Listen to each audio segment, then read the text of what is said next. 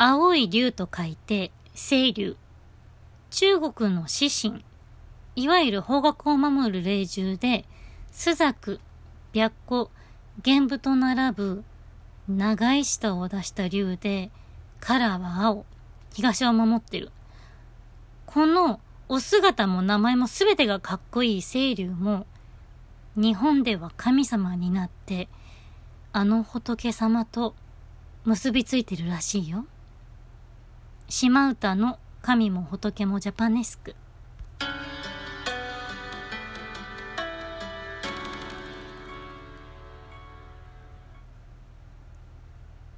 おはようございます。こんにちは。こんばんは。島唄です。ということで、皆さんもちろん清流って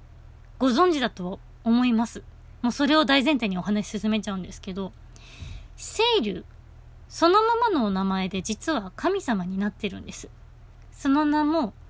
清流権現。シンプルに清流としては、埼玉の秩父にある秩父神社につなぎの竜というのがあって、それが有名なんですけど、じゃあその清流権現さんというのは、どこにいらっしゃる神様かというと、醍醐寺、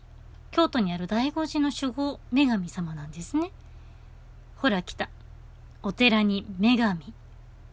もともとは、インド神話の善女竜王という雨乞いの際によくみんながこうお願いをしていた竜王様だったらしいんですね。その善女竜王が中国にふわっとこう飛来しまして、そこで密教を守護する存在になるんですが、そのお寺の名前が清流寺。清流のお寺と書いて清流寺。ということで、守護神清流となったと。それを空海さんが日本に誕生しまして、日本に清流が飛来するんですが、いろんなお寺を回った結果、醍醐寺の山頂に降り立ってそのまま鎮座されて、今では信号密教を守護する女神となりましたということなんですね。さてさて、清流権現。それでは一体どの仏様とつながっているかというと、清流権現の本事物とされているのは、純定観音と如意輪観音様です。はい。待ってました。ありがとうございます。純天観音様というのは、こちらも空海さんが連れて帰って、連れて帰ってこられた、勘定された仏様になるんですけれども、お坊さんが出家をする時の儀式、いわゆる得度をする時のご本尊として今お祭りされているそうです。えそしてもう一方、如意輪観音様。こちらはあの、6本が手があって、大体お座ってらっしゃるお姿なので、いわゆる座像と読めるもの、もしくは、半角座っていうあの、片足をもう片方の足に乗せているお姿ですね。で、あの、作られていることが多いんですけれども、こちらは、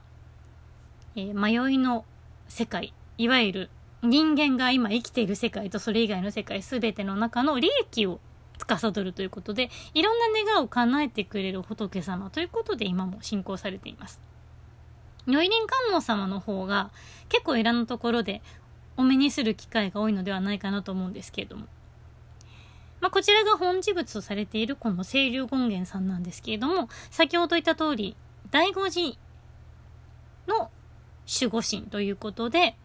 醍醐寺といえばですね、京都、世界遺産のうちの一つなんですね。その中でも、醍醐寺はこう、上と下にあるんですが、上醍醐の方の清流宮拝殿、